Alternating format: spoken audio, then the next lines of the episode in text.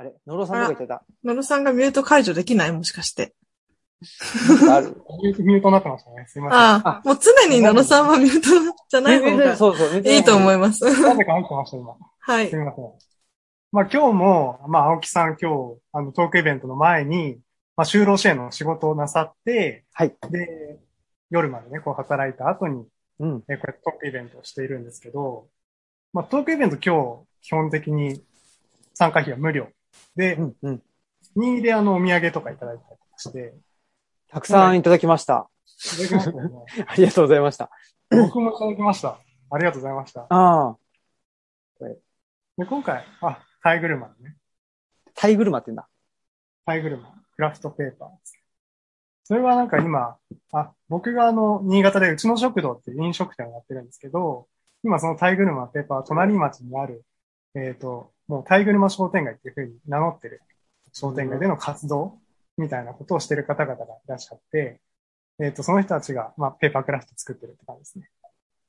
で、あの、今日30人ぐらい、あの、ご参加いただいてて、僕も会ったことがないので、あ会ったことがない人もいらっしゃるので、と僕もちょっとだけ、あの、自己紹介させていただくと、僕今、あの、うちの食堂っていう飲食店を、えー、新潟県新潟市内野町というところでやっています。で、内野町ってところが、えどんな場所にあるかっていうと、ちょうど新潟市の中心街から電車で20分ぐらいなんですけど、まあ、ちょうど都市部と農村部の間、都市部のヘリに、え位置するような商店街のところで、えー僕はお店をやっていて、えっ、と、2015年に、えっ、と、新潟に U ターンして帰ってきて、今お店を始めて4年半ぐらいになります。で、基本的に昼のお店で、えっ、と、ランチ12時からお店を開けて、えっ、と、6時に閉店しますよ。で、結構いろんな世代の方がいらっしゃって、えー大学が近くにあるんですけど、大学生も来たりとか、近所のおじいちゃんおばあちゃんたちがお惣菜買いに来たりとか。で、そういった飲食店の機能にプラスして、えっ、と、この2年ぐらい、2018年からあ3年目ですかね。えっ、と、本を取り扱うようになっています。ちょっと今、あの、僕の後ろ側の、えっ、と、壁のところが本屋さんスペースになってるんですけど、えっ、と、その壁の一角を、えっ、と、お店の途中から、えー改装、DIY で改装して、えー本棚を作り、えー本を売るっていうこともしています。あと最近は CD とか、そう音楽関係のものも売るようになっていて、で、お店以外にも、えっ、と、うちの町の中で、えっ、と、うちの飲みの市っていうマルシェ、古いものが循環循環していくようなマルシェの企画運営だったりとかにも参加しているっていう形です。で、本屋をやっていく中で、先ほど青木さんからもちょっと話があったんですけど、えっ、と、ルッチャーっていうジン、僕が、あの、長野の、長野のキャンプ場ですかね。で、あの、全国の本屋さんが集まってくるイベントが、今ちょっと開催されてないですけど、あって、そこでこれを手に取ったのがきっかけで、まあ青木新平さんと、あとルチャリブロっていう存在を知りました。で僕、ルチャ、ルッチャを読んで、すごい他の書籍を読むのよりも、こう、向こう側に人がいるなっていうのをすごい感じて、えっとそれでメールを送って、これうちで取り扱いたいんですけど、っていうふうに、えーコンタクトを取ったのが青木さんとの最初の出会いですね。その後、えー、彼岸の図書館と、あと今回、えー観光記念イベントになるんですけど、この山岳ノート、これ2020年の青木新平さんと、えっ、と、奥さん、宮子さんのお二人で執筆されて、1月1日からえー12月31日までの、まあ、日記が載ってるよっていう、この本が、えっ、と、この9月ですね、刊行されて、まあ、観光系のイベントになっています。っていうのが今までの流れですね。うんうん。はい。はいありがとうございます。ですね。で、ね、まあ、あのーこのイベントも本当はね、えっ、と、新潟で、ね、まあ、あのーね、リアルで、ね、できたらよかったですけど、まあ、やっぱりこのご時世、いろいろありますんで、えー、ということで、で、僕も、まあ、ルチャリブロ展のね、えっ、と、なんでしょう、展示の、あのーなんだ、設置っていうのをね、うちの食堂さんでさせてもらうっていうところがあったんで、え新潟に行かせてもらってね、その時に、えーっと、バーブックボックスさんとかね、はい。えっ、と、せいやさんとかね、とは、あの、たまたまね、そうそうそう、お会いできて、ねうん。で、っていうことでしたけど、やっぱり何ですかね、すごく、なんだろう、うちの食堂って、やっぱり、あれだな、なんか、その人が常連か常連じゃないかわからないんですけど、あの、いつもの定食っていうのを頼むと、なんかすごい常連感が一気に出るっていうか、っていう装置ですよね。装置ですね。あれ、はめっちゃいいなってはい。思いましたね。いつもの定食っていうね、あの、メニューの定食があるんですよね。週替わりで、はい、週替わりで。お出ししてる定食あるんですけど、まあ、できるだけ身の回りにある食材を、いつもここにある食材を使って、うん。えー定食を作りたいよっていうので、やってますね。うん。うん。いやー、だから、まあ僕はね、あの、カレーをいただいたんですけど、いや、やっぱりいいっすよね。なんか、なんでしょうね。妙に、やっぱり、落ち着くというか、まあ、やっぱり本、かといってなんだろうな。本屋さんのスペースと食堂が、そんなに混然一体になってるわけじゃないと思うんです。だから、確かに、ごちゃ混ぜを、野呂さんは、ね、め、目指しているっていうか、イメージしてるんだけど、うん、なんだろうな。なんか、思ったより整理されてるっていうか、ああ、区画が分けられてました、結構。そうそうそう。でもなんかそれが結構僕は、なんて言うんでしょう。僕にとっては心地いいっていう。うん。あのーあんまり比較対象って出しちゃあれだけど、多分、えーっと、どのぐらいかな、50年、1960年代、70年代の、いわゆるヒッピーみたいな、その、ヒッピームーブメントとかの、あの、文脈って感じと、だからその都市的な文化を、を一旦否定というか、一旦ちょっとそこから距離を置きたいっていう意味では、僕も、野呂さんも、多分そのヒッピーとか、ああの、と、似たようなところにあると思うんですよ。うんうんうんだけ、ど、ヒッピーだと本当にごちゃ混ぜにしているように見えるんだけど、なんかちょっと違うっていうか、僕も、僕らもだって図書館だけど、図書館って、その適当に本を置いてるわけじゃやっぱりなくて、えーまあ分類されてたりするわけで、そういう意味では何ですか？なんかごちゃ混ぜを目指してるんだけども、一つ一つは結構ちゃんとなんか整理しときたいみたいな。うんだから整理しときたいものをいくつか持ってくることによって、それがごちゃ混ぜっていうかなんだろうな。なんか複数性というかね。なんかその単純化、単一化されないっていう、うんうん単一化されないためには、一個一個はある程度整理されていた方がいいっていう、なんか、それが、僕はルチャリブロとうちの食堂に感じたことですね。そうですね。そもそも、あの、僕のお店の、まあ、最初のコンセプトっていうか、うんまあ、ショップカードに書いたのって、えっと、日常が交差するっていうあコンセプトというか文章を、言葉を乗っけていて、で、それもプラスしてこう、人、物、こと、あ、うん。その日常がこの一点で、この空間で小さい場所なんですけど、交差するような場所を作りたいなと思っていて、で、その人、物、ことって三つの単語で表すとしても、それってやっぱり分野とか、例えば人にしてもこう世代も、こうジェンダーもいろんなこと、人がいらっしゃるし、ことって言っても、物って言っても、物、例えば本にしても、まあいろんなジャンルとテーマ、ここの空間には、まあ自分が読んできた本であったりとか、あと、今年の春から新刊本を結構積極的に入荷するようになって、えっと、今、本を書いてる人ですよね。これまで、えー書いてきた人がいて、それをもとに今生きてる人がいて、で、今書かれてる本があるっていうのを、やっぱり自分の興味のある分野とかを、まあ、集めているので、やっぱり本って本当にたくさんあるじゃないですか。うん図書館、図書館もかなり大きい図書館はあるけれども、でもすべての本は置けないよっていうですね。この限られた空間の中で。あとはその、まあ農村と都市をこう行き来するっていう青木さんの生活うん。あると思うんですけど、なんか僕もそれはなんかこの空間にいてすごい感じるところがあって、僕は移動はしないんですけど、お客さんがいろんな風を運んできてくれるっていうのと、そもそも商店街の中にこのお店が点としてあるので、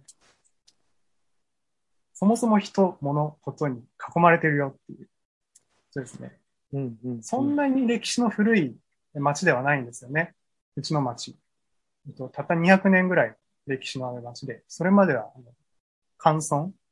農村がう、んえっと、2つあっただけなんですけど、えっと、公共工事をきっかけに、あ、でも、その農村の人たちがですね、まあ、洪水が多い地域だったので、まあ、お金を出し合って川を掘って、えー水を抜いたよっていう工事から、こう人が全国から集まってきて、できた町なので、そもそも町の成り立ちからごちゃ混ぜな場所だったりするんですけど、うんうん。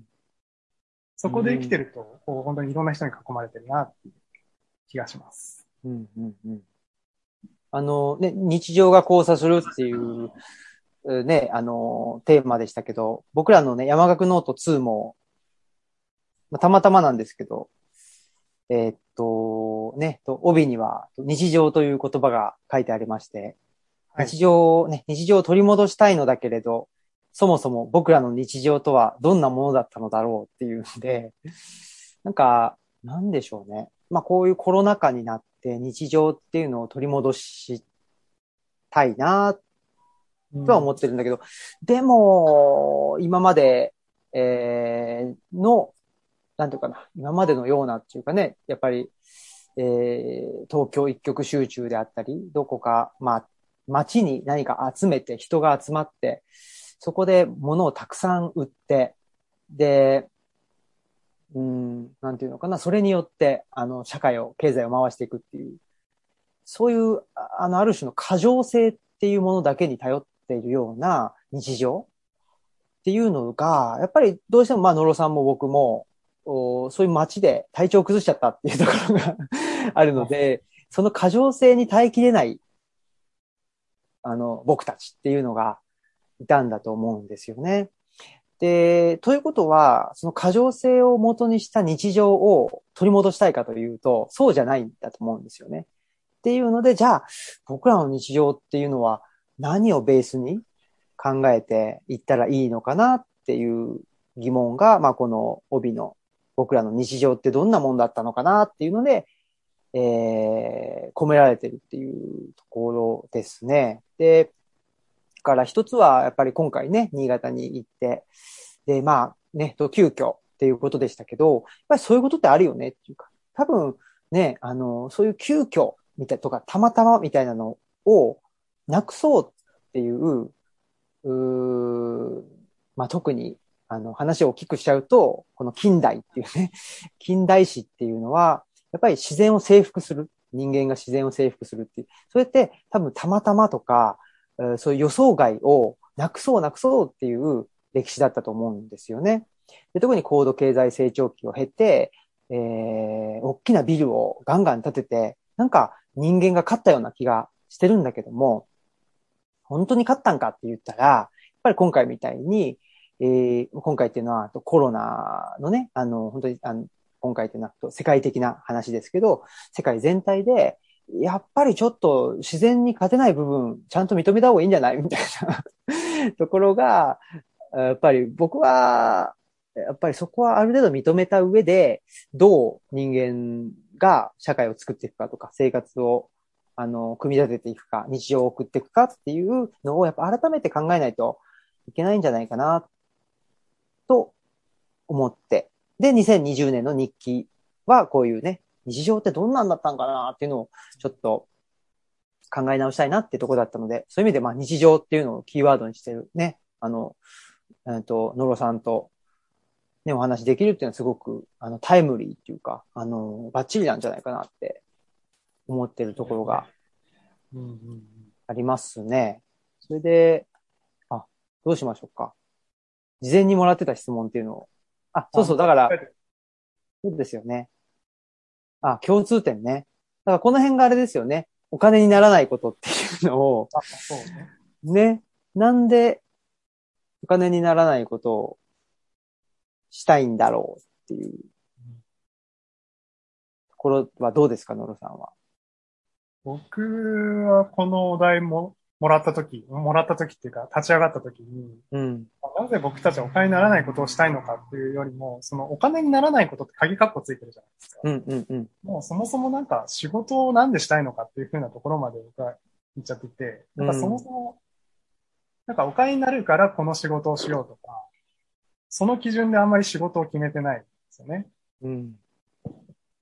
でもこう、いろんな人が集まってくるこの小さな場にいる中で、えっ、と、いろんな人と出会うんですけど、やっぱりその人との出会いの中で、自分がどんなところに価値を見出してるかっていうところはすごい考えていて、まあ結局、なんか縁なのかなって僕は思うんですよね。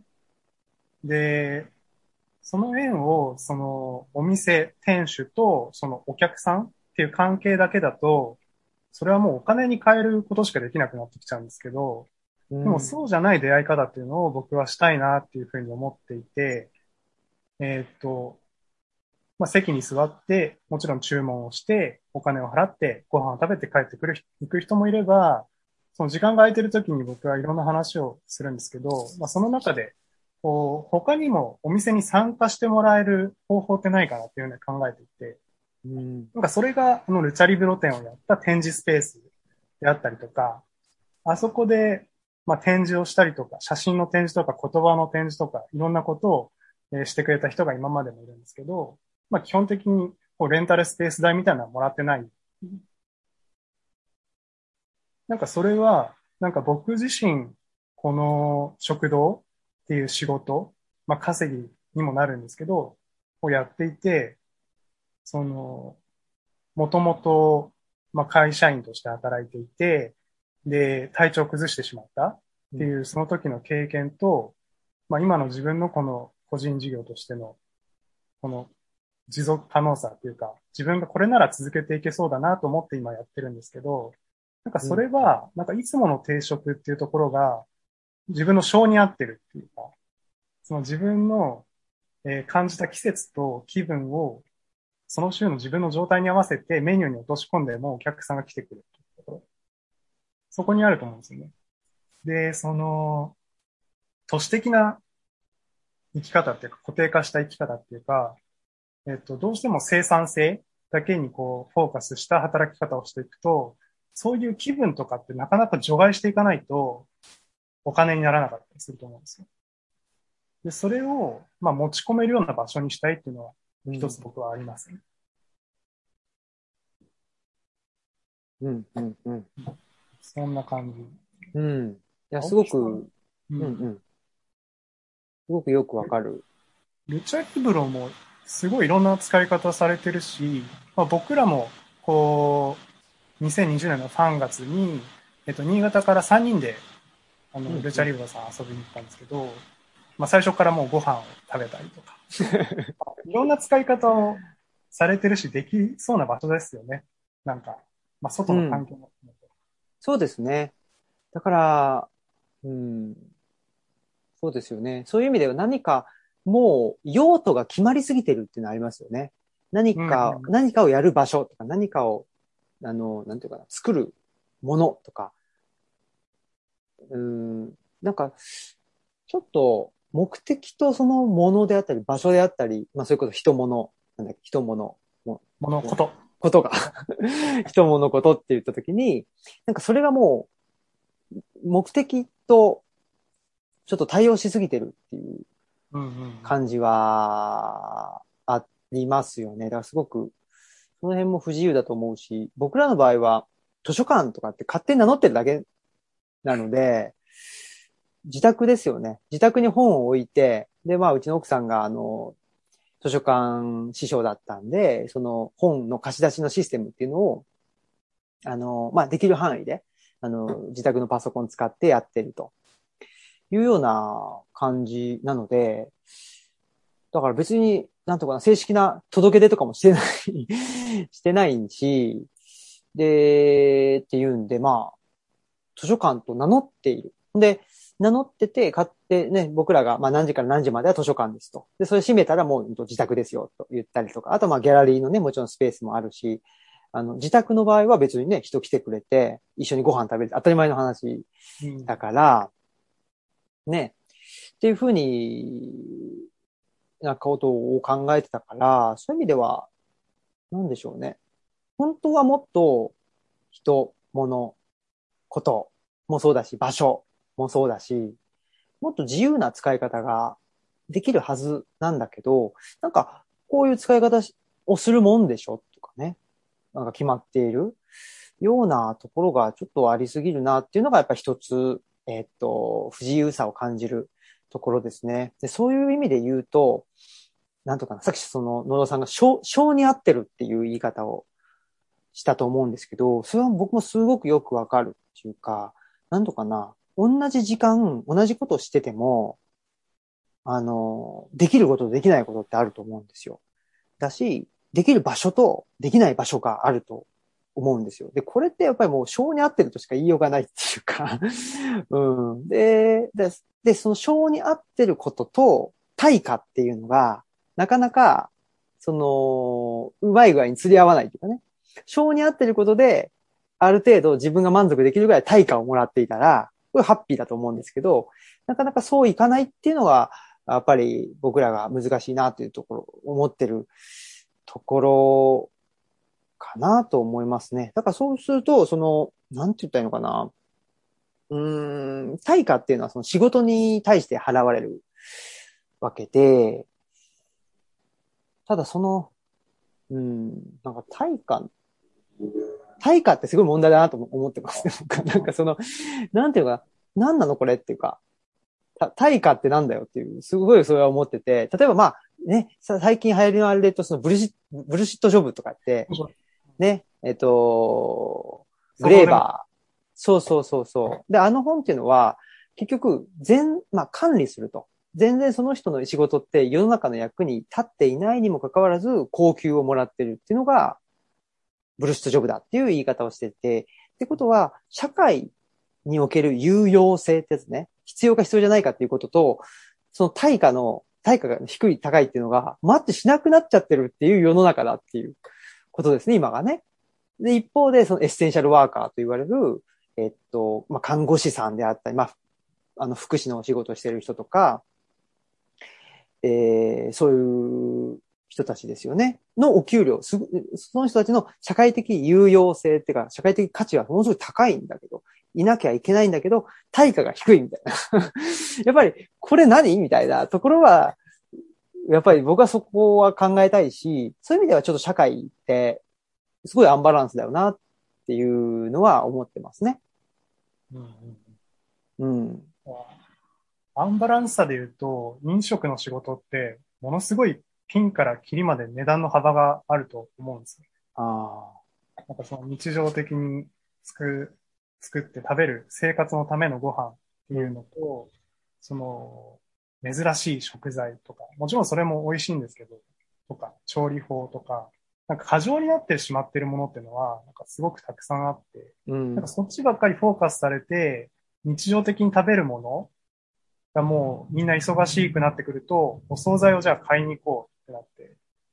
で、それもこう、もちろんコンビニとかも便利な存在で必要なんだけれども、なんか偏りがあると、そればっかりになってしまうと、なんていうんですかね。まあ、栄養の偏り？うんまあ、それ、顕著に現れると思うんですけど、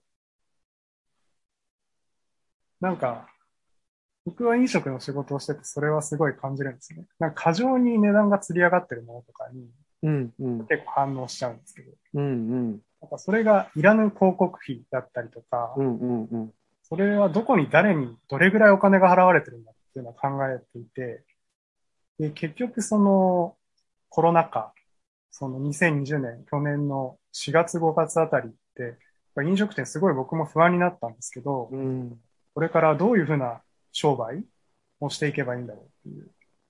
でも、その、ちょっと緊急事態宣言が出て、その1ヶ月ぐらいうちもテイクアウトのみの営業にしたんですよね。うん、でもそこでやっぱり思い出してもらえた人に、その普段のお客さんだったりとか、僕もそのお客さんのことを思い出したし、あとは取引先の人とかのこともえ考えるし、そういう顔の見える関係の中でやってる商売っていうのは、僕去年改めてこ信用できるな、信じられるなって思ったんですよね。うんなんかそれは僕は、なんか商店街的な働き方っていうか、別にその物理的な土地、この物理的な街の中で商店街でやってるってわけでもなくて、こう僕と青木さんみたいに、まあ別に物理的な距離が遠くても、その顔の見える関係の中で、この仕事、そのお金になろうがならないが、例えば今日こういう時間を持てるっていうのも、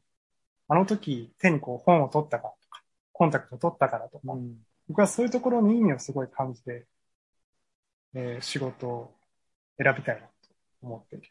そうですね。うん、うん、うん。なんでその関関係性？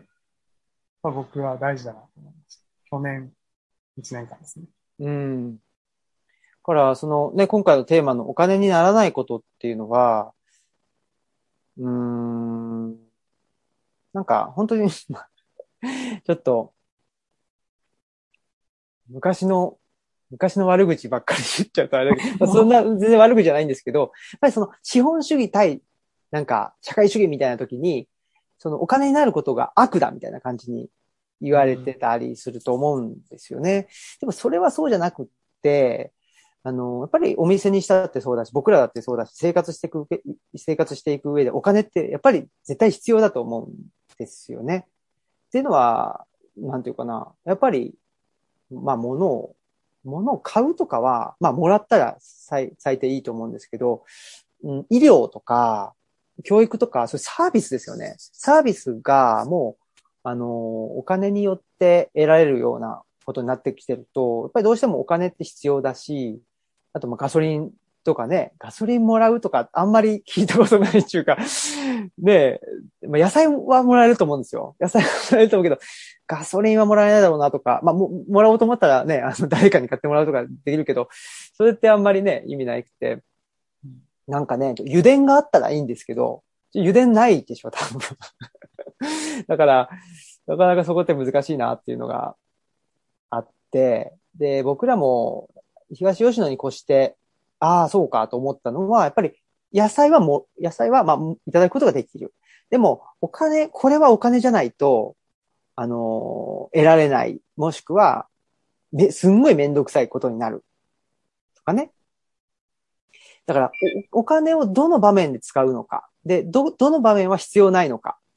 っていうのが結構、あの生活の中で、えー、整理できてきたっていうかね。やっぱり今まではもう全部お金、お金がなくちゃ生きていけないじゃん。なんか思いすぎてたところがあるんだけど、いや、ここはお金じゃなくてもいいやん。ここはやっぱお金だわ。とか。なんかそういうふうな、ちょっと不分けが、整理がね、できるようになってきた感じが、僕は東吉野に越して、で、図書館をやることによって、ちょっと見えてきたかな。そこが結構ね、あのーなんでしょう。気楽、気楽っていうかな、生きるのが少し楽になったポイントかなっていうのは思うし、あと、そうですね、そういうちょっとお金に、だからお金にならないことをしたいのかっていうのは、なんだろうな、さっき言ったように、お金になることが逆に言うと悪で、じゃあ正しいことしましょう。では全然なくて、なんか今の性に合った生活を維持していくためにですよね。持続させるために、お金になることとならないことをしっかりと分けた上で、お金になることはもちろんやる。でもお金にならないことっていうのをどうやって確保していくかっていう。そこがすごい大事だなっていうとこですね。じゃないと僕、この資本主義っていうシステムは気がつくと何もしないと、すべてがお金、お金によって解決しようとしてくるシステムだと思うんで、そういう意味では、そ、そこの、なんていうかな、そこからなんかちょっとお金にならない部分っていうのをみんなで団結して守んないといけないというか、すごくその柔らかい、弱い部分だと思うんですよね。そう、そういうところって。あの、形にならないっていうか、うん、あの、気づく、なんていうかな、当たり前にあったかもしれないけど、あの、失われがちなものっていうか、うん、なんかそういう、お金にならないことって言って、僕らが言ってるのってそういうなんか、いや、ね、柔らかい、まあ、に人間、人と人との、あの、関係とかね、まあ言っちゃえばそうかもしれないけど、そういうちょっとところなのかなっていうのは、すごくありますよね。なかなか言葉にはし尽くせないものですよね。そういうの。そうそうそう。そうなんですよ。なんだろう。商品化されていきがちなところで消えていくというか、端折られちゃうところなんですかね。そうなんですよ。あのーなんだろう。なんか、いや、それ意味ないじゃんとか、意味ないじゃんとまでは積極的に言われなくても、なんか、えそれってや、そうすることに何の意味があるのその、いや、あの、本屋とか、ギャラリーとかいいから、あの、食堂の部分をもうちょっと、あの、増やせば、あの、席が4つできるんだから、じゃあその分、あの、えっと、お客さん1人当たりの単価がいくらで、ね、でかける4なんだから、いや、その方がいいじゃんって。なんか言われがちじゃないですか。そうそう。それってすごい、やっぱ飲食店を立ち上げるときに重要なところですよね。やっぱ席数と客単価で、まあ経営的にはもう最大値が決まってくる。そうそうそうそもうそれを切り崩してでもやりたいことをやっていきたいわけですよね。う。うん。っていう、うん、っていう話かなって。うん。そうそう。僕さ、そこ結構ビジネスと商売の違いな気はしてて。うん。うん。だからビジネスでもカチコチにシステム化してるうん。部分っていうのが、はすごいあるなっていう。その入っていく余地がない。それこそ、その、えーお客さんとそのビジネスをする側うん分けてしまって、もう席についてもらってサービスを受けて、で、お金を払って帰っていくっていうのって、本当に僕もあの、チェーン店で働いたこともあるんですけど、うんそれはシステムで決まってるんですよね。もう接客ストーリーっていうのは最初入店した時点から最後まで、えー決まっていて、で、どのタイミングでどんなサービスをするか。で、帰り際にどんな対応をして、えー入り口を出てもらう。うん。なんで、入った時点で出口が決まってるっていうのは、うん。うん。うん。なんか、全然その、このお店って場に来た人の中、思考の中で、こう全然日常の交差をするってことが、僕の感覚ではなくて、うん。うん。その不意にか手に取る本であったりとか、まあ、この場で出会う人だったりとか、そういうところのランダム性を、まあ、作っていきたいっていう部分が結構お店を始める根幹にはある部分なんですよね。うん。うん。うん。うん。なんかすごいわかりますね。多分、なんだろうな。入り口と出口がもう決まっちゃってるっていうことは、その入り口と出口の間の、まあ、中間っていうかプロセスっていうかね。えーで、まあ、そのプロセスを考えてないわけですよね。入り口と出口で、例えば一人の人で、えっと、一人の人として入ってきて、一人の人として出てくっていうのって、やっぱり、なんていうかすごい機械的っていうかね、なんか工業製品的な感じはありますよね。で、例えばまあ農業とかにしても、僕らそんな一生懸命やってない、一生懸命やってないっていうか、あのーまあ東吉野村って山村だし、あの、田んぼもそんなになかったりするんで、一生懸命やってないけど、例えばまあ、お芋だってね、あのー一個植えたら、一個植えて一個出るってわけじゃないじゃないですか。なんかね、やっぱりもう、まあ、もっとぽよぽよぽよってたくさん出てきたりとか、まあ野菜とかってそうだし、あと逆に言うと、うん、あ、毎年できてたのに、あの、今年できないとかっていうこともあったり、だから、あ、あの、土地を休ませなきゃいけないんだなとかっていうことがあったりして、だから、ちょっとその1対1とかね、なんかそういうその入り口と出口が決まりすぎてるっていうのが、なんかすごくバーチャルっていうか、あの、フィ、ね、フィクショナルというか、そんなこと生き物だったらあるわけないじゃんっていう、うん、なんかそんなような感じがするから、だから言ってしまうとお金にならないことっていうのはやっぱり生き物ってことですよね。そのお金になるっていうのはやっぱ交換可能であるってことだから、そこから変化しないわけですよね、基本的には。それ生き物じゃないじゃんっていう。うん、やっぱり僕らは、やっぱ生き物じゃんっていう。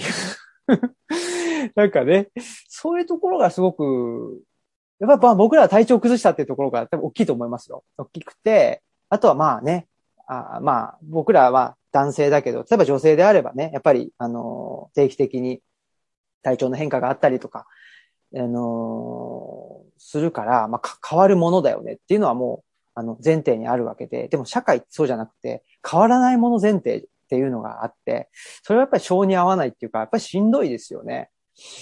生き物として生きていくのにすごくしんどいっていうのが、うん今の社会じゃないかなって思ってますね。そうですね。入り口と出口。まあ、入入力と出力みたいな話にうなんりますうん。本当ですね。よ。そんなものを人間に対して使っちゃいけないよ。まあ、生き物に対してですよね。うん。そうですよね。そう。だけど今はね、あの、小学生からプログラミングをね、あの、勉強してとかって、もうプログラミングって結局入力が正確だったら、しあの、し出力は必ずそう出ますよっていう話じゃないですか。で、まあ、それを、あの、一方で持ってるのはすごい大事なことだと思うんですよ。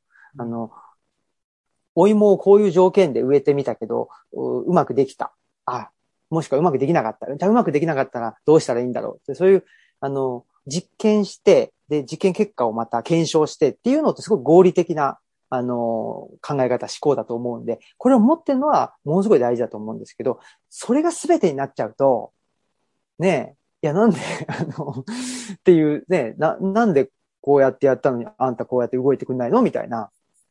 なんか、ねえ、それはもうちょっとい、あの、生き物に対しての、あの、接し方じゃないよねっていうところになっちゃうんじゃないかなとは思うんですよね。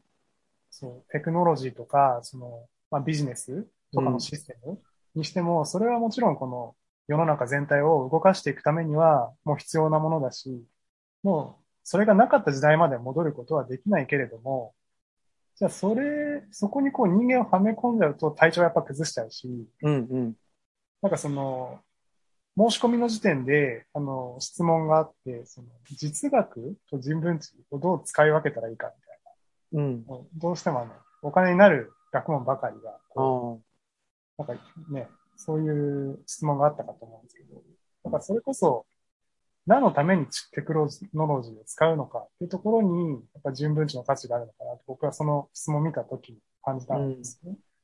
その何のためにお店をやるのかを考えるためのこう手がかりとして本を読むとか、まあ、人と話してその気づきを共有し合うとか、そういうところですかね。なんかもっとその、僕もやっぱ商品を作って売らないと生活はしていけないところではあるんですけど、うんうん。そうじゃなくて、ここに来た人と、こういう話をする時間っていうのをやっぱ取っていきたいなと思うんですよね。去年から今年にかけては特にこれ以降。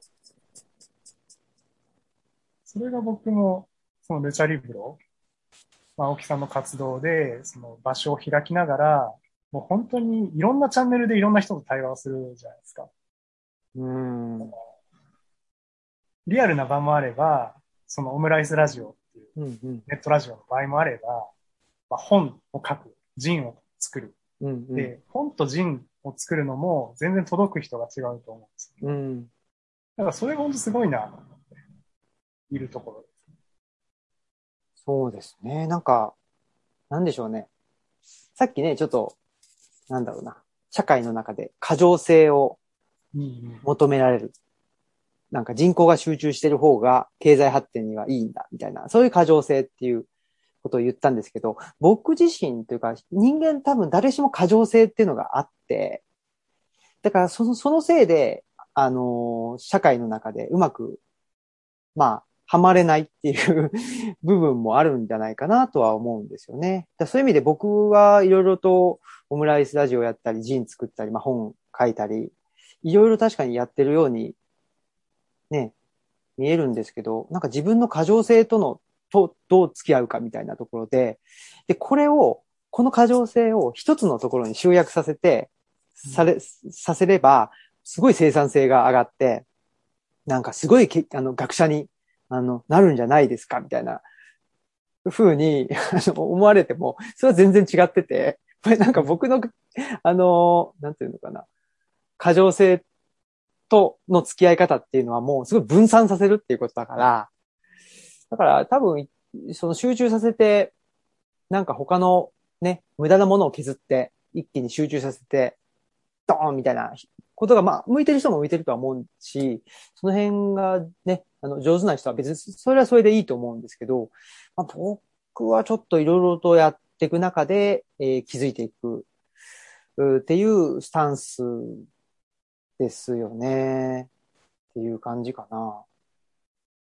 うん。日記はすごい現れてますよあ、ね。日記ね。そうそう。なんか日記読んでくれた人がね、ツ、ツイッターでツイートしてくれてたけど、なんか、あのね、ヘンリー・デビッド・ソローの、あの、森の生活っていう、ね、まあ、ソローって、えっと、アメリカの、あの、作家ですけど、10、何世紀 ?18 世紀とか、19世紀とか、人かな ?10、まあいいか。あの、まあそんなような人ですけど、がね、あの、えっ、と、ウォールデン湖っていう、まあ湖の湖畔で2年間ぐらい、あの、自給自足の生活をするっていうことがあるんですけど、なんかそういう話かなと。だから、ちょっと山の中でね、あの、ひっそりと暮らして、で、えっと、世を憂うような話、あの、ことなのかなと思ったら全然そうじゃなくて、いろいろな、あの、なんかね、えっと、過剰なやつの 日記だったっていうことで言ってくれてたけど、確かにね。でも僕は本当東吉野に引っ込んで、それで、なんかより自由になったっていうのはすごくありますね。だからそれは、今までやっぱり求められてきた行動規範とか、やっぱりそれがすごく僕の中ではね、僕の中では、あの、すべからくお金っていうものと結びついてて、なんか、お金にならないこと以外やっちゃいけないんじゃないかって、勝手にね、思っちゃってたところが多分あるんだろうなって思いますね。うん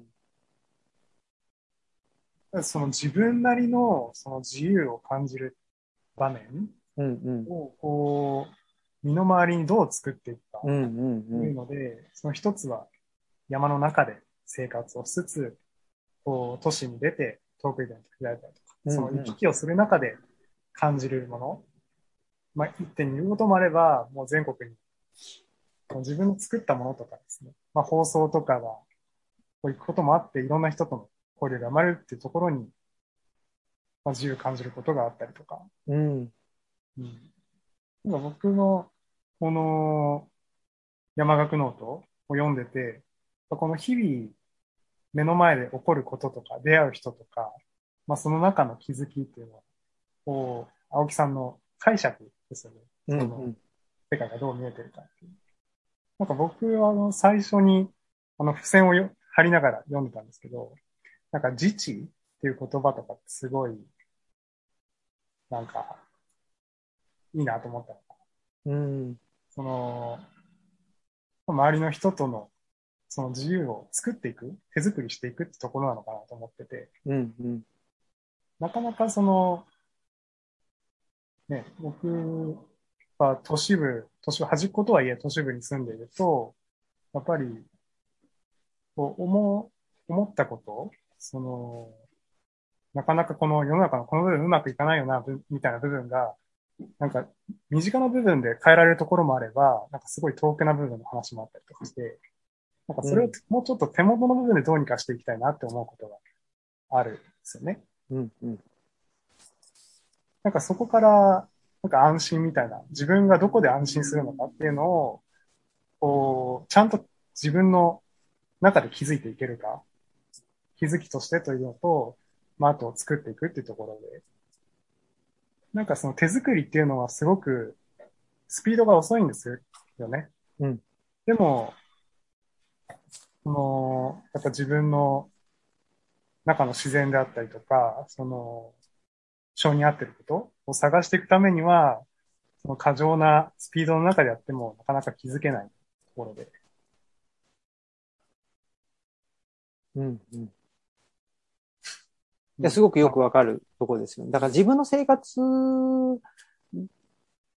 自分の、まあ、ある意味自分の生活に自分で責任を持つっていうか、うん。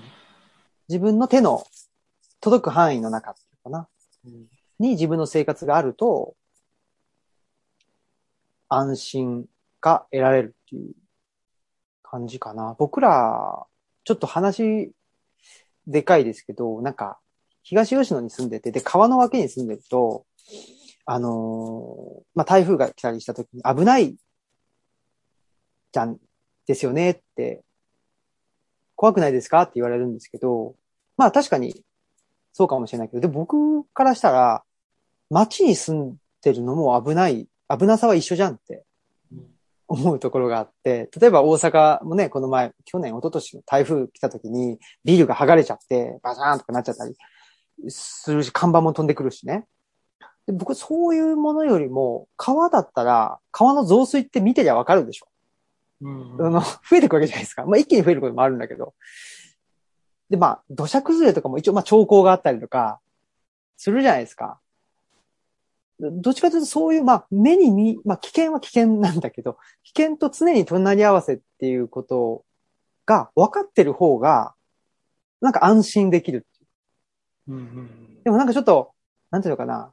あのー街、街だと、その辺が見えなくなってるっていうか、なんか、その、だからさ最初に言ってた自然を征服してる感っていうのはすごく街って多くて、なんかね、全然バッチリだからみたいな感じだけど、ちょいちょいバッチリじゃないとこあるんですよ。僕それすごい感じるのは、えっとビル風。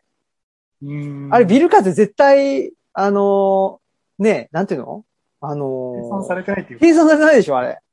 あれ絶対あんな、書いてないっていうか、使用書にないでしょみたいな。そうそうそうそう。あれ絶対イレギュラーでしょっていう。あんなビル風、やばいよねっていう。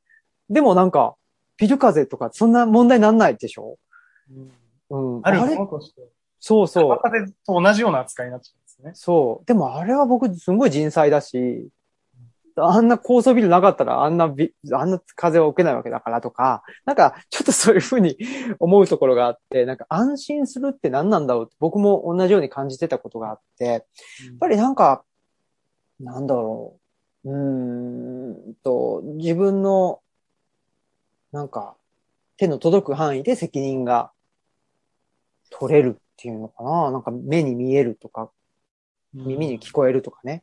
なんかそういうんじゃなくって、なんか知らんとこからなんかすごい巨大資本が来て、ちょっとみ、ね、あの、うちの食堂の前の道広げるんで、ちょっとね、届いてくださいとかって言われるのとすごい、すごい嫌じゃないですか。すごいですね。なんかうん、とかね。なんかちょっと、そういうの嫌だなっていうのがありますね。うんうん。何かこう、やっぱビルができるとか、大きい力が加わるとか、その、そこにある自然をこう抑え込むっていうのは絶対歪みが生まれますよね。そうだと思うんですよ。うんうん。で、ね。うんそで、その自然っていうのは、まあ、川とか山とか、ビル風っていうのも自然なんだけど、やっぱり自分の中にもあるっていう自然は。うんで、その自然を抑え込んで、えー、サラリー、まあ、あの、サラリーマン自体はいいんだけど、合わないことをししていると、やっぱりその歪みが出てきて、精神的にしんどくなってしまったりとか、するわけですよね。うん。それが、まあ会社としても、やっぱ行き過ぎてるところがある。うん、うん。うん、場合もあるってことですね。それをこう、それはほぐせるんですよね。会社、会社、会社に、なんかブラック企業とかね、そういう単語が、まあ、よく聞かれるような世の中になってしまってるけど、うん。なんかこう、その、大きい話で資本主義の限界みたいなところで、その世の中全体が、こう、歪みが出ているから、まあ、その小さい、小さいっていうか、その会社レベルのところでも、歪みがこう、来てるわけで、そうなってくると、やっぱその現場の人間、その、結構最初の方に出てたエッセンシャルワーカーとかのところにもやっぱ繋がってくると思ううんん、ですね。うん。もうでっかい問題から、もう目の前の個人の問題まで段階的に。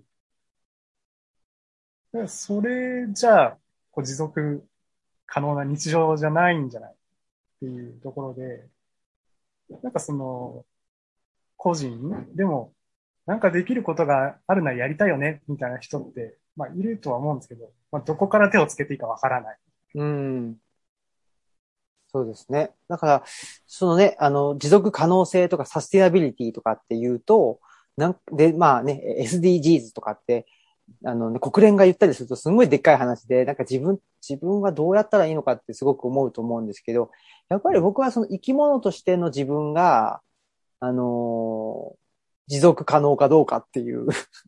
それってまあ一言で言うと、その、なるたけ上、まあ、なるたけ上機嫌っていうか、なるたけ、まあ、め、もう毎日ハッピーですとかじゃなくて全然いいと思うんですよ。それやばいやんっていうのがあるから。だからそうじゃなくて、まあちょっとハッピーとアンハッピーってまあ日によって違うけど、そんな、その、このバイオリズムがドンドンドンドンすごい極端じゃなければ、まあね、あのーまあ、まあ今日は、今日はちょっと仕事しんどいけど、明日は楽だなとか、ちょっとしんどかったけど、コンビニで帰りにプリン買って食べたら、あ、少し回復とか、なんかそのぐらいの自分を保ってれば、なんか、だから、マイま、そうそうそう、なんか、マイ SDGs じゃないけど、別にいいんだけど、なんかちょっとじ 自分の持続可能性っていうのを、まずはやっぱり第一じゃないですか。うん。うん、そこを置いといて、なんかでかいところの、その地球守るんだとかってね、えっと、グレタさんと同じことするんだみたいな、それはちょっと違うじゃんって思いますけどね。そうですね。結構周りでも自分のご機嫌ノートを書いてる人がいたりとか、そうなんだ、すごい。ご機嫌に気づくっていうのはすごい大事なことだなっていう。あそうですよね。そうそう。それもけ、だから僕最近言ってるのは、その自自己満足、自己満足、自己満足ってね、ちょっとあの悪い風に言われちゃうかもしれないけど、でも自己満足させるのってすんごい大変だよっていうかね。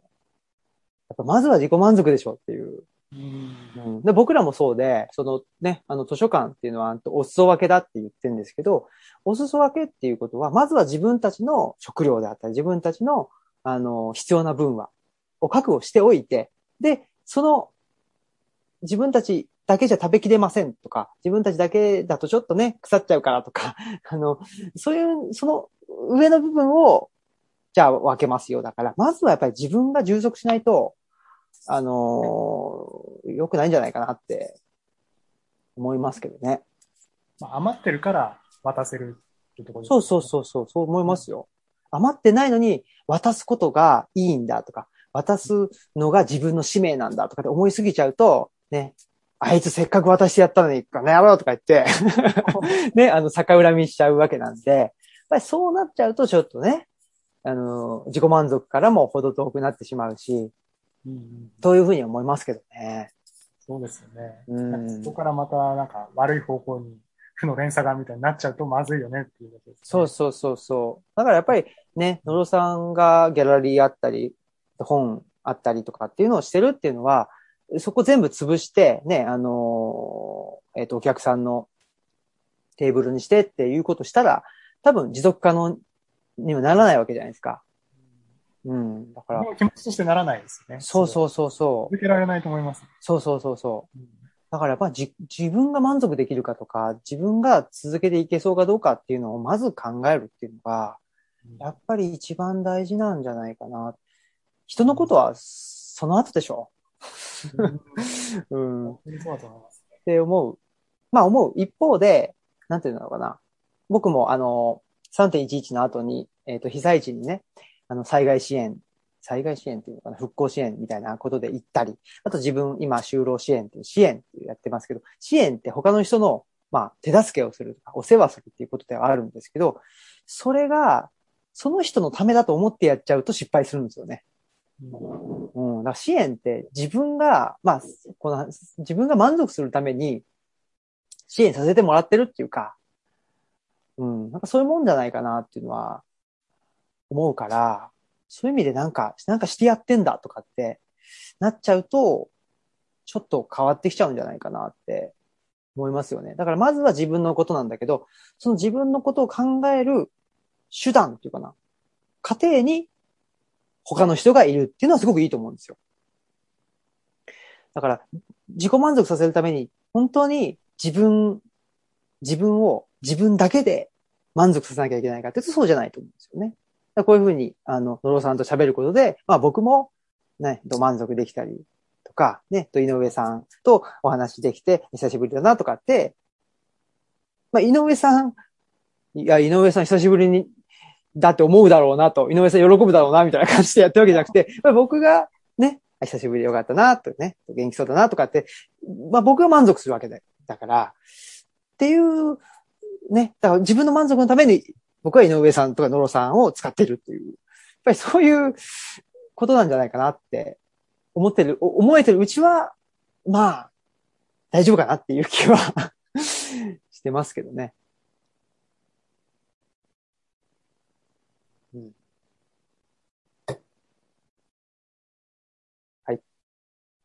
8時半ぐらいですか？そうですね。そしたら、いろいろと、コメントが全然僕読めてないんですけど、僕も読めてない。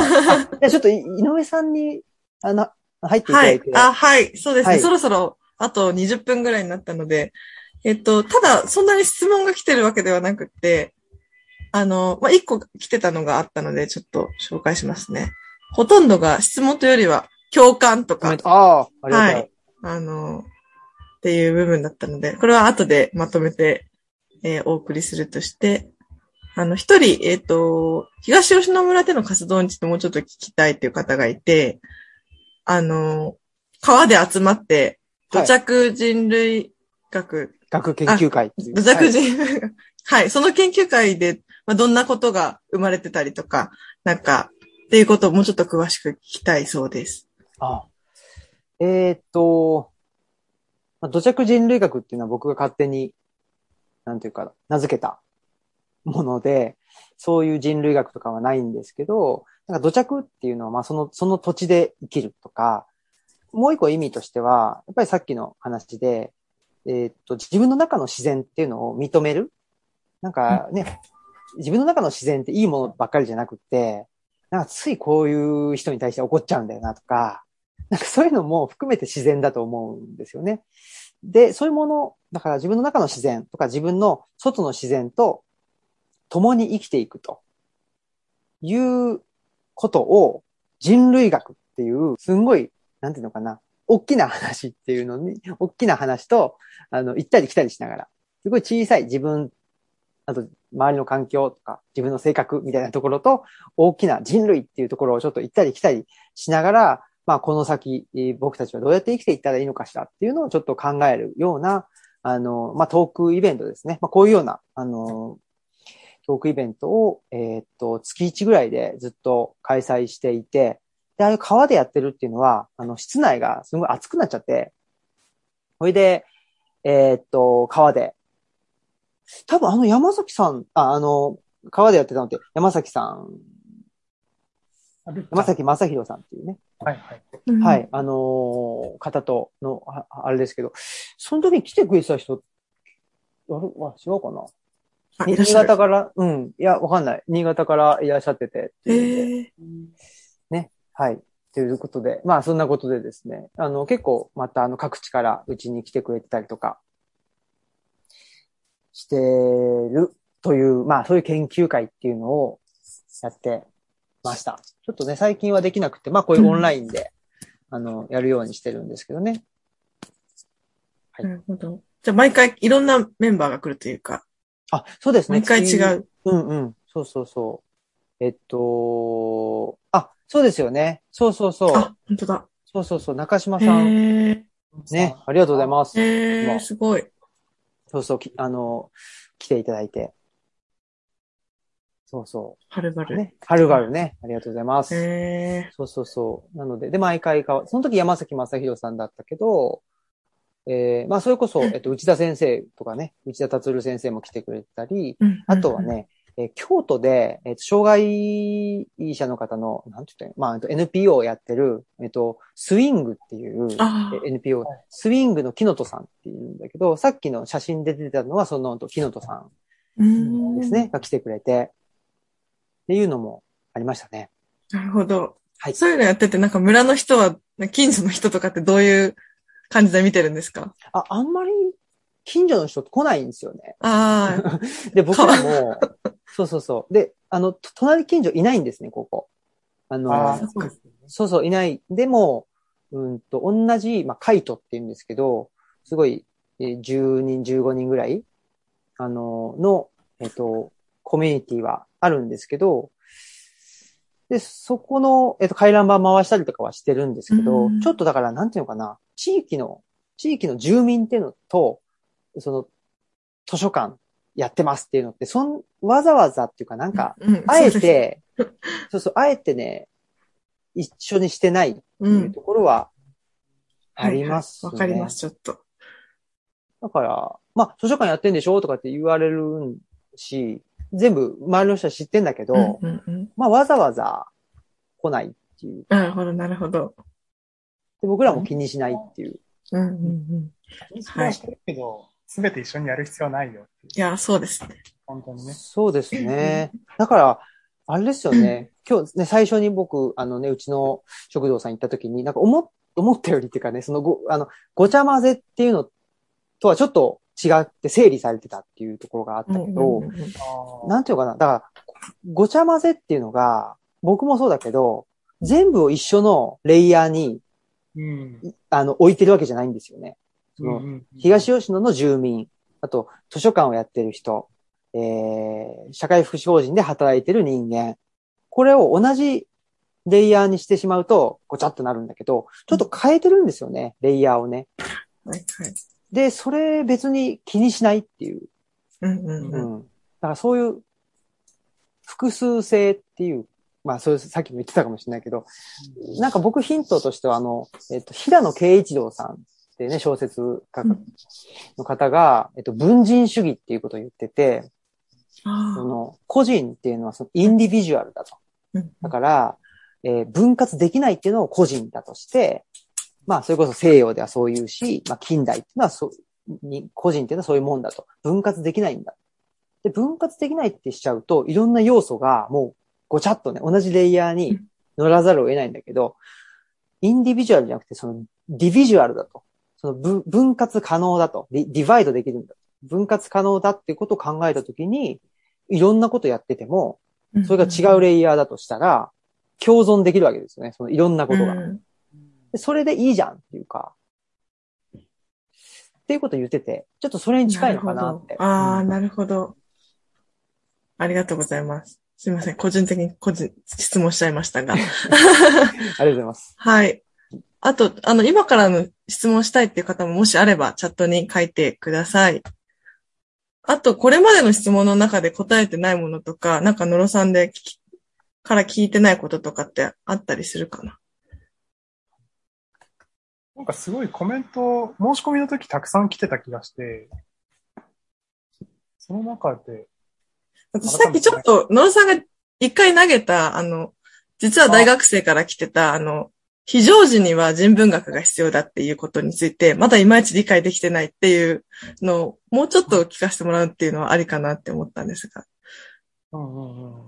なんかどうしても実学が必要なんじゃないかって感覚がその子の中にはまだあって、どうして非常時に人文学なんだろうっていうのをもうちょっと詳しく理解したいっていうのがあったんですよね。うん。この辺どうでしょうか？うんうん。あ、いいですか？はい大丈夫です。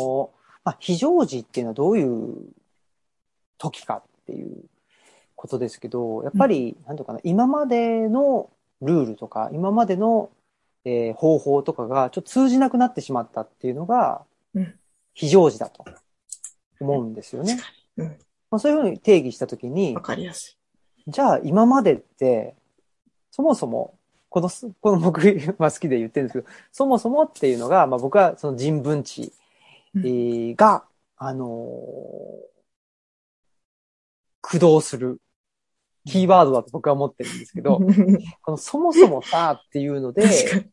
考えると、まあ例えば働くっていうことも、しじゃあ今だったらね、就職するうん。しないと働くにならないのか。もしくはね、就職してお金をまあ稼いで、で、そのお金を稼いだことによって、えー経済的な自立ができないと働くことにならないのか。そもそも本当にそうなのって働くって。で問い直すっていうのうがん人文知だと僕は思っているんですよね。だから、人文知が、すべからく非常時に、なんていうかな、答えを出してくれるわけじゃなくって、うん、答えってもしかしたら存在しなくって、自分たち、うんまあさっきの話で自分を満足させるっていうのを基準にした場合、はいそれぞれに答えがあるっていう、うんうんうんその、それぞれの答えを導き出すのが人文知だと僕は思ってるんですよ当たり前を問い直すって部分ですもんね、力が。そうですね。うん。と僕は思ってて、はい。あのーわかりやすいですあ、本当ですか？うん。なんか、さらに分かりにくくなっちゃうかもしれないんですけど、はいなんか僕、まあ今、就労支援っていうことやってて、はいで、就労支援っていう、就労を支援するわけですよね。うんもちろんね。で、それ英語に直したら、やっぱりその、えっとエンプロイメントをサポートするっていうことだったんですよ。で、エンプロイメントってやっぱり雇用されるっていう、雇用ってことですよね。だから、ああ、やっぱり今の就労支援、就労って言ったら、まあ、こ雇用、どう、どうやったらあなたを、あなたは雇用さ、雇用されることができますよっていうのをサポートするんだなと思ったんですよね。で、その時に、えっと、今、就労支援、まあ、就労支援ってそもそも何かっていうと、えっと、障害のある人の、そういう、まあ、が雇用されるのを支援するっていう国の制度なんですよね。で、あって、で、2年間のうちにその人が就職ししないと、その就労支援は失敗って言われちゃうんですよ。うーん。うん。で、だから、この一つの事業所は、1年間に何人の就職者を出せたかっていうことで、成果が図られるんですね。はい、はい、はい。っていう、だから、やっぱり雇用されるっていうのが今の社会の中での働くなんだなって思うわけですけど、だけど、やっぱりそれを実際に就労支援ってやっていくと、2年間で、まあ就職できるっていう人は、少なくとも元気ですっていう、あの、心身ともにある程度元気ですわ、やっぱり。やっぱりそこで、精神的に、いやし、しんどくてっていうこととか、えあとうん無理できなくてっていう人は、なかなかやっぱり2年間じゃ雇用には結びつかないに。場合がうん多いですよね。でもさっき言ったように、生き物としてだったら、いや、それは今の世の中でしんどくならない方がおか、まあおかしいって言っちゃあれだけど、しんどくなるよねって。だから、ということは、やっぱり、なんていうかな、今の国の制度とか、今の社会の常識的には、やっぱり働くっていうのは、生き物に対して、あのはあんまり適さないっていううんことなんじゃないかなと思ってるところが僕はやりつつもあって、で、そういう意味では、ということは、じゃあ、今の社会の働くっていうのが、やっぱり生き物に適さないんだと。じゃあ、でも、そもそも、働くって、最初から生き物に適さない形だったのかなっていうと、やっぱりいろんな働くがあっていいし、で、その中には自分に適した働き方があるんじゃないかなっていうのを、いろいろ、まあ、あの、時代を遡ったりとか、しながら、あとは、まあ、地域をね、いろんな地域を見たりとか、することで、その働くの意味を、まあ、豊かにしていくっていう。うん。それがやっぱり僕は人文知だなって、思いますね。なるほど。なるほど。なるほど。面白かった。はい。はい。あじゃあ、あと10分くらいになっちゃいました。えっ、と、まだ特にチャットに質問は来てないんですけど、どうしましょうかね。なんか、お話ししたいこと、最後にお話ししたいこと、話し足りてないこと、お二人どうですか？感想とかも、あ、そうですね。なんかえー感想は、あの、最後に皆さん出る前にできれば、一人一言ぐらい書いてもらいたいなって思ってたんですけどお、今、じゃあ書いてもらえますか？何人あ、か。なんかちょっと、チャットで来てる感想が、あえっと読めてなかったので、あ、わかりました。いはい読んでも。わかりました。えーまあお土産をね、あそう今回だからお土産っていうのがすごい面白かったですよね。ありがたいっていうか。あの、思いつきでしたが、すごく、うんいや よかったです。ね、純蔵さんも。ね、お土産を選ぶのがね、楽しかったっていう。楽しかったとか、えー、そうですね。これね、あ、そうそう。えっと、物を選び送る面白さであり、手間でもあり。そうそうそう。お金は物を選ぶ手間がなく送るのも手軽なのを実感しました。だからお金ってめちゃくちゃ便利なんですよね。うん。うん。だから僕はそのお金って便利なもの、だ便利な手段として使うにはいいと思うんですけど、うん便利すぎて、そこに自分が使われちゃうとか、ね、やっぱりあの社会が使われちゃうとか、そそれが万能すぎて、えー何でもこれさえあれば OK ってななりすぎちゃうと、なんか、性に合う合わないの話じゃなくなってきちゃうんじゃないかなっていうのはうんうんうんうん思いますよね。確かに。だから参加費がお土産っていうふうに発表したときに、周りの人はすごい困惑した人もいれば、あうんうん。これはギフトだねっていう、贈り物だねっていうふうに、あの、返す人もいて、その反応がバラバラっていうところが、が面白いなと思ったんですよね。ねえ。確かにね。いや、実これ際でもうんめ、めっちゃいいと思う。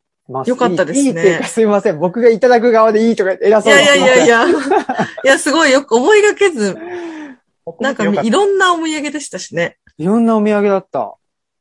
あのーなんだろう。まあね、い本当に、いろいろもらって、ごめんなさい。ももらいすぎてもう、どこだからいただいたのかってい あれなんですけど、うん。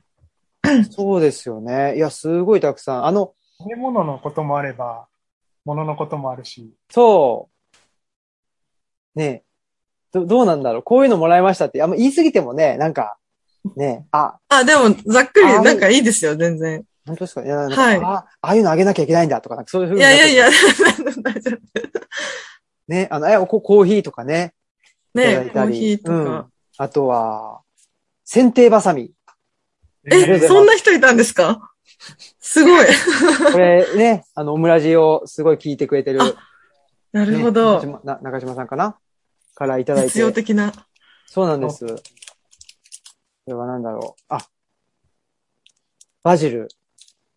あ、あ、とさくらちゃんかな？ささくらさん。うん。ああとこれも洗剤、いい洗剤。ー。え、ありがとうございます。面白い。とかね。いや、すごい。あとね、あれ、いや、本当にいろいろ、なんかこれ紹介でできなかったら、ちょっとね、あの、嫌われてるとかじゃないですからね。全 然全然。すごい、全部ね段ボールで送っちゃったから。はい。あ、た、た、種まきもいただきまして。ああ、本もね、送る種まきはね、でも僕、ジンで買ってたんで。はい。すごい、2冊目ありがとうございます。ありがとうございます。っていうのもあったり、あ、これは大丈夫です。はい、ささっき見せる。あとは、えー、群馬の、すごい、なんつったっけね、あ、太いうどんみたいな。あれ美味しかったです。ああ、きしめんみたいな、なんか、そうそうそう。平たいやつですよね平たいやつ。あれもいただいて美味しかったですし、新潟のおせんべいっていうか、豆が入ってるやつ。あれすごい美味しかったです。り。へえ。ご飯も。いや、他にも、なんだろうな。はい。あれ、もうすごい豊かになりました。ありがとうございまああ、ありがとうございます。いや、私もびっくりしました。みんないろいろ持ってきてて。す。こんなねに集まるんだと思って。ねえ、本当に。あ、皆さん、あ、うどん送りました。よかったです。あ、本当ですか？いろいろ。うどん、ありがとうございます。大学生ですね。群馬出身の子ですね。あ、そうなんだ。おいし、ひもかわうどんっていうの？あ、はって書いてありますね。。へえ、面あ白い。の、群馬のゆるか、ゆゆるキャラが群馬ちゃんっていうのが、あのなんかストレートすぎる。結構人気ですよね。よかったです。かわいい。ねはい。え。いやーいや、もし次回が。があるならもう一回お土産もありかな、また。次回ありますよ。い次回新潟に行きますし。ああ、嬉しい。また、またお邪魔しますね。はい。じゃあ、ほ他皆さんないかな？楽しかったですな？なさそうかな？こんなところかな？はい、56分になっちゃいましたね。はい。いやー、すごく良かったです。生き物としての自分を持続可能にすればいいんだなと思いました。ね、いや、だから、まあ、そ、それって自分一人でももちろんそうだし、やっぱり、うんあの、ある程度、ね、あの人間が集まって、ね、やっぱりいると、いて、で、まあ定期的にそういう人間、そういうね、あの、なんていうか、生き物的なとところを、あの、まあみんな持ってるんですけど、うんうんなかなかそそれをね、あの、押し殺した方が、あの、社会人としてはいいとされてるんで、うんそういう意味でそういうね、なんか生き物的な部分を、あの、安心して出せるような、あの、場所とか、はい。そういう時間とかがあるといいですよね。うん。本当ですね。いや、うんそういう場所をこれからも、つながっていったり、作ったりしていきたいですね。本当ですそれぞれがね。やってるっていうん。それぞれがまずやってる。うん？自分で。聞こえなかった。それぞれがね。ああ、はい、そうですそうね。そはい。みんなまあ、でね。たまにこうやって話をして繋がることがあったらいいかなと思ってます。そうですね。ぜひ。うん。はい。じゃあ本当に常に30人ぐらいいるという、結構、はい、ありがたい。あの、うんいろん、いろんな方が参加してくれたイベントになりましたが、最後にあの山岳ノートの、なんだっけ、えっ、と、買うとしたらどこがいいとか、そういうお話大丈夫ですか？あ買うとしたら、あの、近くの本屋さんが一番 ああ、そっか。いいなって。だから、はい新潟の、新潟の人はうちの食堂さんでうん、とか、あとは、どうなのまあ、もちろんね、ウェブショップでも買っていただけるんですけど、どうなんでしょう。皆さん、それぞれね、今、好きな本屋さんがあるような気がしますね。そういうね、方が。うん。人がっていう。それで買うっていうのが一番いいかな。う僕ん。も思ってますね。うん。どこでも発送はできるんですけど、近くで買うっていうのがいいですよね。そうですね。うん。はい。いろいろと。うちの食堂ではもう今あるんですか？そうですね。うちでも、あの、ハブさんから届いてますので、販売しております。ぜひ。ブの方も上がってます。はい。前の山形ノートと比べてすごい鍵括弧であのキーワードが出てきたりとかして、もうこんなに読みやすい本なのに、こんなに読み進められない本なのかと。なんか自分にそのキーワードが 問われちゃうって感じですかね。へえ。それは、ギミックが働いてんのかなと僕は思ってたんですけど、ああ、読みやすいんですよ、すごい。でも、止まるんですよね。おー、嬉しいですね。それは、うん。そっか。うん初めての意見をいただきましたね。なので、鍵括弧が効いてる読んでも、こう、気になる引っかかるキーワードがあったら、こう、自分の生活の中にこう引き寄せて考えると、もう終わりがない本になりそうな感じがします。ありがとうございます。まあ、に日記だからね、どこで、どっからでも読んで、大丈夫ですしね。確かに。はい。はい。それでは9時になりそあう。なので、そうですね。まあ全然、あいいんですけど。はい、うんそうですね。はいだからざっくりそう。最後そうで、すね。どうしますか？最後一言ずつ話したりしますか？今日の振り返って。振り返り、理解うん。ノロさんはどうですか？小野さん。そうですね。なんかこう改めて、まあ一回行って、こう一回来てもらって、うん、で、うんお互いにこう場を見たことによって、またそれで、まあ言葉になって確認し合えるっていう。で、こうゆっくり話せる機会なかなか、まあリアルに会える機会もないですけど、まあオンラインでならできるんですけど、なかなかないんですけど、そういう確認できる場があって、僕はすごく、まあこれからのルチャリブロと、まあ自分もこう生活が続いていくんですけど、こう立ち止まってまた考え直す、そもそも問い直す、あの機会はあるといいなと思ってるので、まあ、第2弾、ごちゃ混ぜトークだったりとか、まあ、他の機会でも話せる機会があったらいいなと思っています。今日はありがとうございました。ああ、ありがとうございます。ありがとうございます。大木さんは、ですね。はい。そうですね。ちょっと、なんだ、な、なんだしょう？なんだしょう？あのーこれやっぱり一回で終わらせたくないなっていうのはすごくある、ありますよね。ごちゃ混ぜトークなんで、ちょっと、まあ、奈良と、ね、東、奈良と、奈良と新潟とっていうところですけど、もう例えば一箇所、ね、えーとか、そういう感じで、なんか、ごちゃ混ぜにしていくっていうか、いいですね。ね。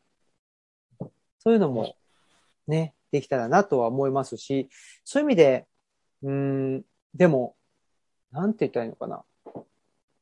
うーん、単にごちゃ混ぜにすりゃいいってもんでもないのかなとも思っているので、そういう意味では、まあ僕らの 山岳ノートっていうのが、そういう、うん、人とね、人と物とことがなんか交差するような、あのーきっかけになったらありがたいなって思うので、そういう意味でちょっと、うん、引き続き、まあ僕が新潟に行くっていうのはもちろん、新潟にも結構行きやすかったんでね。よかった。はい。関空から行けたんで、うん、そうですよね。はい。行けたから行きたいなっていうのもあるし、あとはまあオン、ね、せっかくオンラインっていうところがあるんで、新潟と奈良とちょっと違うところとね、こう繋いでとかっていうのもいいいいかなっていうんで、ぜひぜひ、まあこれ、これが終わりではなくて、こっから始まるような、あの、関係性が、これを機会に気づけたらいいなって思ってます。はい。以ありがとううございます。あはい。それでは、あの、すでに唐沢さんとかが書いてくれてるんですけど、もしできたらチャットに、あの、今日の感想とか、あの、印象的だった一言とか、ちょっと残してから退出してもらえると、すごく嬉しいです。あ、もうすごい書いてくれて。すごい。あ、すごい長い。後でしっかり、あの、メモで、あの、記録しますので、ぜひ、それをして出ていってもらえればと思います。はい。今日は、えー9時過ぎちゃいましたが、皆さんありがとうございました。ありがとうございました。ありがとうございました。じゃあ、えー書いたら順次退出という。形でお願いします。コメントがすごく長くて、ねねありがたい。すいません。なんかもう、ゆるい。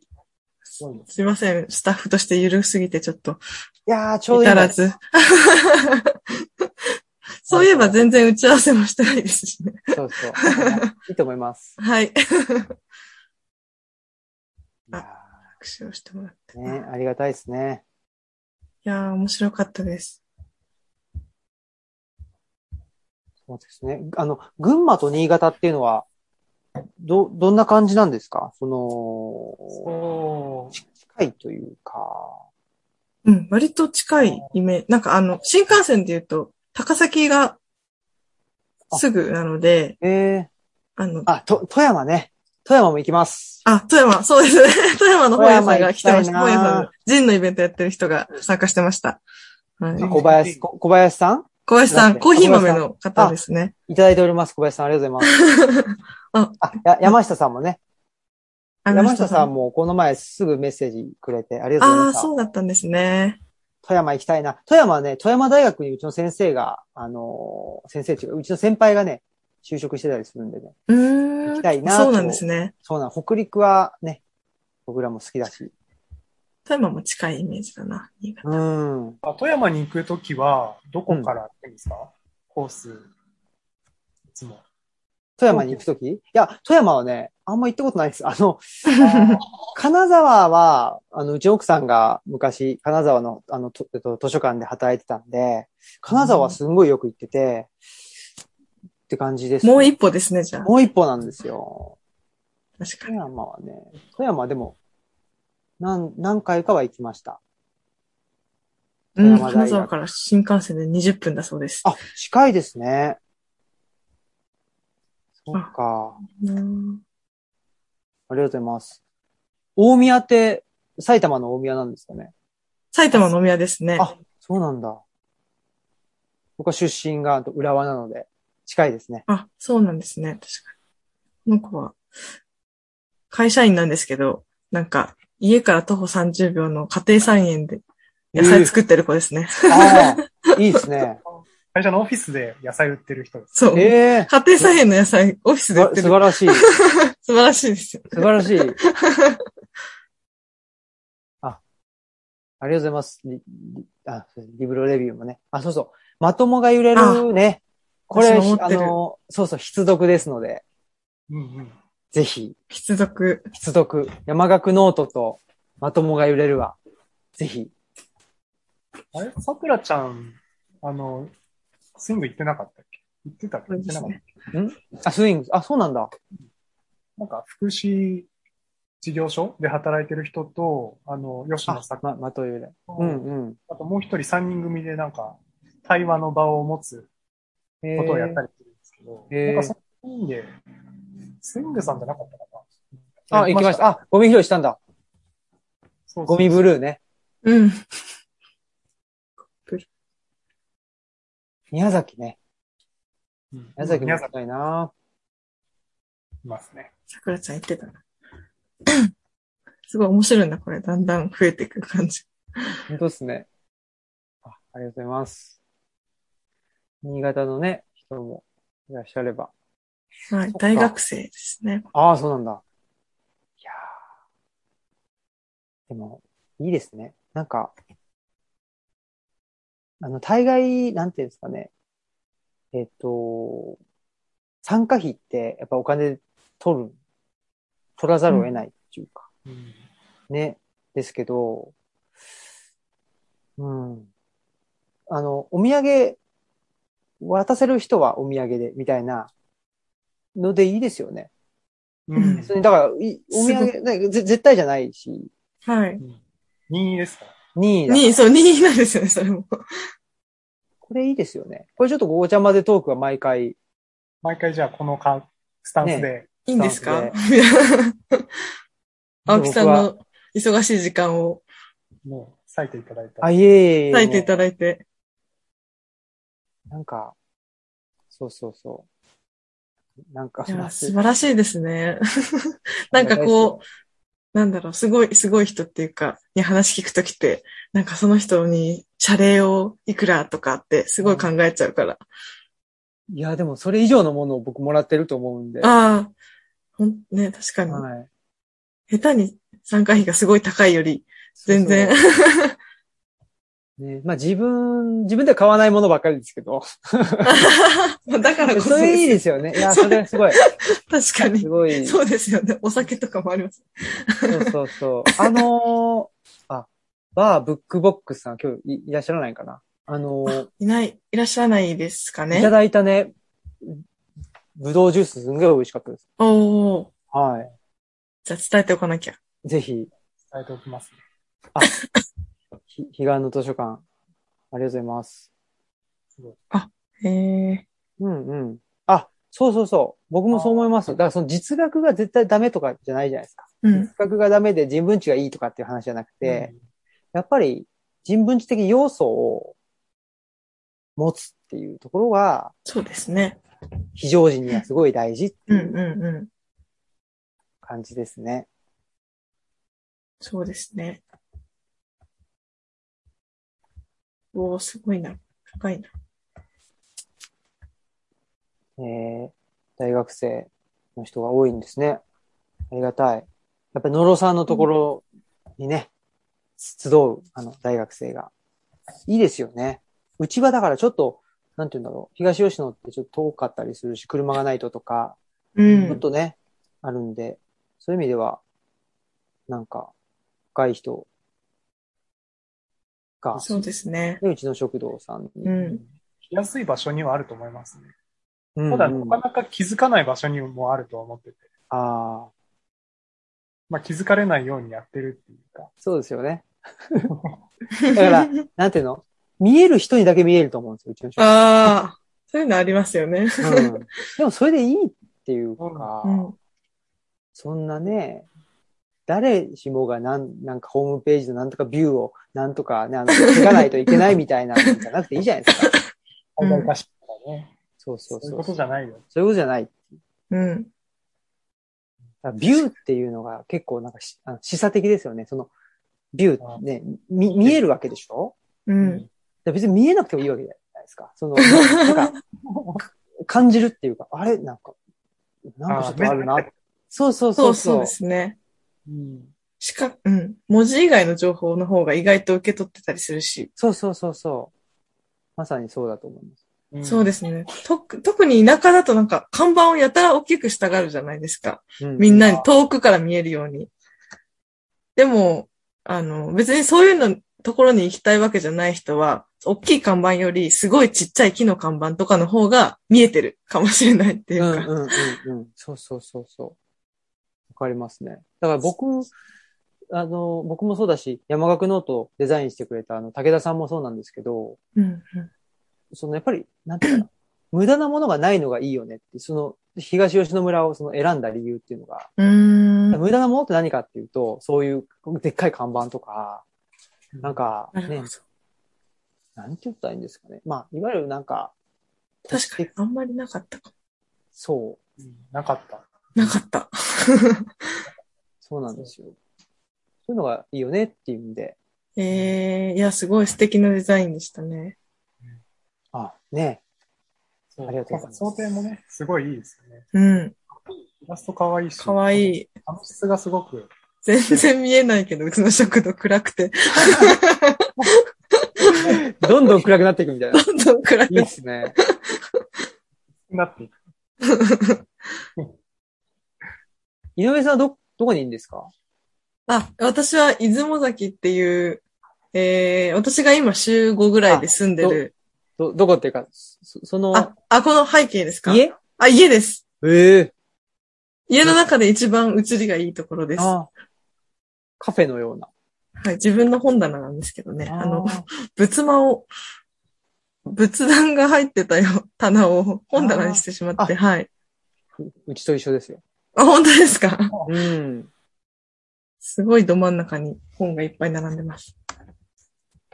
いやーこれずっと喋ってるから、みんな、あれかな？あれですね、出づらいかもしれないですねすい。ません。はい。あ、青木さんもちょっと時間があれですあ、から、はい。ね無理せず。いやいや、ありがとうございます。ちょっとまたはいじゃあ、あれですね。第2回なの一か。回。ね。ちょっと、ほんと今度ね、あのーつぐみブックスさんで、お、う行ってみたいですね。ね。ぜひちょっと、つぐみブックス集合しましょうか、みんなで。あ、したい。そんなことできんのかな？勝手に、勝手に。勝手に。どうですかね？つ、つぐみブックスさん集合でもいいし、ね。